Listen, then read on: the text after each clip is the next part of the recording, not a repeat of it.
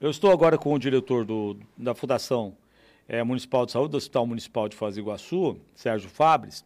Uma notícia que preocupa e preocupa bastante, né? Até porque há uma insegurança enorme em relação à possibilidade de uma paciente infectada com a nova cepa do coronavírus, com a variante do coronavírus, é, estar circulando por aí, por Foz do Iguaçu ou pela região. É que, segundo informações, ela teria fugido do hospital enquanto o exame dela ainda permanece em análise. Você confirma que ela deixou o hospital, Sérgio? A, a, paciente estava com uma previsão de alta, né, é, já para as próximas horas, e ela se sentiu relativamente, não quis esperar e acabou pegando uma oportunidade e acabou evadindo-se do, do hospital municipal. Né? Então, a gente não sabe exatamente, tentamos ligar atrás várias vezes, né, o telefone deixado por ela, a gente não sabe se ela já retornou à cidade dela, porque ela estava a um evento, e ela veio para um evento em Foz do Iguaçu, né? E talvez tenha até retornado já para a sua cidade de origem.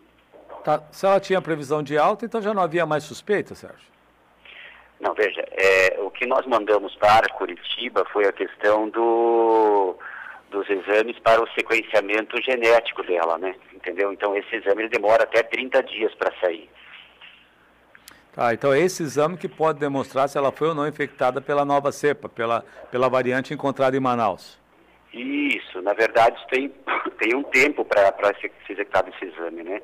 Então nós encaminhamos para Curitiba e vai para São Paulo esse exame que a gente vai enviar. E talvez nós nem temos a segurança que vai ser feito, porque há tantos casos de pedidos no Brasil já que a gente não tem certeza se vão acabar realizando esse exame, segundo informações de Curitiba. Ah, e isso representa também da necessidade de uma investigação com quem ela teve contato aqui, até para futuramente é, o município poder atuar caso essas pessoas é, apresentem algum sintoma? É, exatamente. É, segundo informações extraoficiais, né, a gente não tem como provar isso, mas relato de uma outra colega, parece que vieram mais de 300 pessoas de Manaus para um evento no Paraguai, né? E junto com essa pessoa acabou internando que teve um caso mais grave. Então, nesse sentido aí, é que é, é, preocupa que talvez mais, outras pessoas já, já circularam por Foz do Iguaçu que também estavam positivos e tiveram que retornar aí para a sua origem. Quer dizer, Manaus já enfrentando toda essa situação de suspeita de um, uma variante que fechou aeroportos da Europa para Manaus e nós recebemos aqui quase 300 pessoas. Exatamente, mas como eu falei, informações extraoficiais porque a gente não tem como provar isso, né, foi relatos da, da, das pessoas. Ah, elas relataram, né? Tem uma, tem uma outra suspeita de pessoa internada, Sérgio? Não, no momento não. Tem uma pessoa de Macapá, mas ainda a gente não, não se encaixa no perfil determinado aí pela César do Paraná, né? Ô, ô, Sérgio, a gente tem vez ou outra recebido informações de conhecidos, inclusive, né? Ó, oh, estou internado. A pessoa já teve Covid, já passou pelo período, de, algumas de internamento e não apenas de isolamento, né? E novamente uhum. retornam para o hospital. Isso é uma sequela? É uma reinfecção? Como estão esses casos? De que maneira são investigados, Sérgio? Olha, esses, a maioria são tratados aí como um processo infeccioso novo. A gente não tem como afirmar se é uma reinfecção ou uma reativação da doença, né? Então isso ainda é muito novo. Alguns estudos do Brasil já demonstraram reinfecção e outros reativação. O que, que é reativação, Sérgio?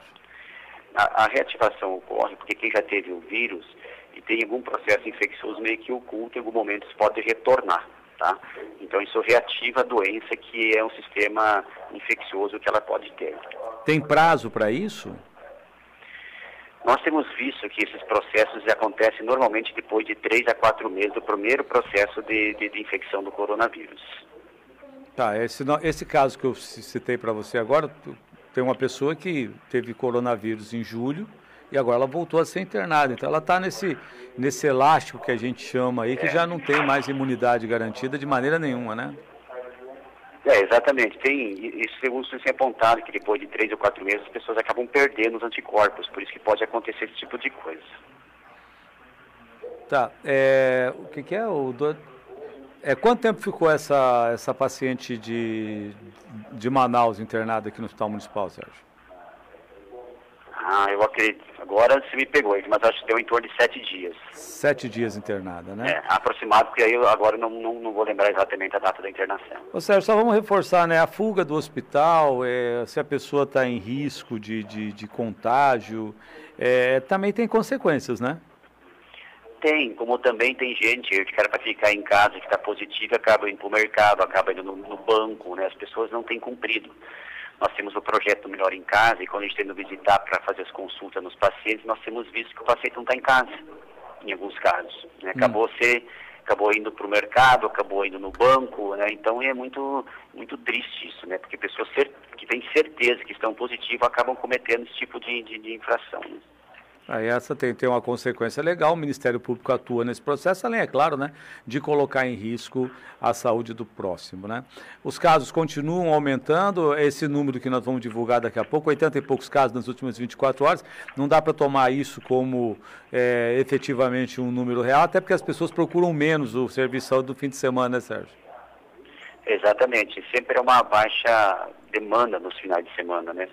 Parece que as pessoas preferem não fazer o exame ou não ter o diagnóstico, poder aproveitar, se aglomerar, fazer encontros finais de semana, que na, e aí procura depois segunda-feira, nosso maior, é o nosso maior é, é número de procura, acaba sendo sempre nas segundas-feiras. O Sérgio, a Unila é, fez um estudo, um grupo de projeções da Unila, né, indicando que a vacinação num curto espaço de tempo, pode reduzir em 60% as internações nas UTIs e que isso representa uma economia de mais de 18 milhões e meio de reais. Esse estudo tem participação da Fundação de Saúde? Não, nós não participamos, mas a gente confia nesses estudos, porque Ayrton, é, cada paciente hoje que a gente deixar de internar, hoje o custo de uma diária está girando em torno de 4 mil reais, né, entende? Por causa do aumento dos insumos. Né? Até teve estudos recentemente que falavam uma diária em torno de 3 mil, mas isso era antes da subida aí é, é, dos exames, né? É, dos, dos, principalmente dos exames e também dos EPIs. Se ter uma ideia, de uma luva que eu pagava 9 a 10 reais a caixa, hoje está 84 reais a caixa, com previsão de compra agora em março para 120 reais. Meu Deus. E a gente usa isso é, em todo o hospital e usa muita luva, né? Hum. Então você imagina o tanto que custa isso. Não tem explicação, é, tá né, Só de luva 400 mil reais por mês. É, a demanda né, é muito alta. Qual que é o valor que o SUS repassa por UTI para auxiliar o, o, município nesse custo? Isso é importante, porque tem sempre um discurso que a gente tem núcleo com o Covid, isso não é verdade. Né? Nós recebemos hoje é, o valor de uma diária de R$ 1.600 por dia. É, quem já usou o, o, serviço privado aí sabe qual que está o, o, custo e o preço real de, uma, um leite de UTI. Né? Jamais a gente consegue fazer um leite de UTI por R$ 1.600, principalmente para atendimento de Covid com esses pacientes graves do jeito que estão. Né? Então, é, é, nós temos aí um prejuízo de aproximadamente R$ 2.000, R$ 2.500 por leito por dia de UTI. Tá, R$ 2.500 é o custo. Qual é o tempo médio de internação de não, uma pessoa? Desculpa, é, é, 2.500 é o que o município. Não, desembolsa, ah. é. É, foi o que eu calculei. Se custa 4 mil mais ou menos, em torno de 2.400 o município desembolsa porque recebe só 1.600. 125 mil reais por dia. Quanto? 125 mil reais por dia. Tá, e, e quanto, Quanto tempo, em média, permanece internado um paciente com Covid? E como nós estamos sempre lotados, então independe disso, né? Mas é normalmente 20 dias aí de internamento, em média, né? Tá, é, tem uma situação agora que preocupa, porque o Ministério da Saúde acabou de pedir é, dinheiro para o Ministério da Economia para garantir a contratação, a pactuação das UTIs. Está correndo o risco desse pacto, ou seja, desse valor que o Ministério da Saúde transfere, ser reduzido de alguma maneira, Sérgio? Olha, no último, quando nós aumentamos para 50 leitos, o Ministério já não credenciou os nossos leitos, né? Não habilitou. Então, quem está pagando esses R$ 1.600 por mês é o governo do Estado do Paraná, porque o Ministério já não habilitou aí em dezembro, em outubro, os nossos 10 leitos a mais. Hum. Então, mas tem agora a possibilidade daqueles que são pactuados com o governo federal de vocês perderem de alguma maneira os recursos também? Por enquanto foi renovado, mas se não renovar, nós vamos ter mais dificuldade ainda, né? Porque hoje, como eu falei, uh, o furo do município em relação ao que o Ministério paga só por aposento de UTI em torno de 3 milhões e 700 mil por mês. 3 milhões e 700 mil por mês, né?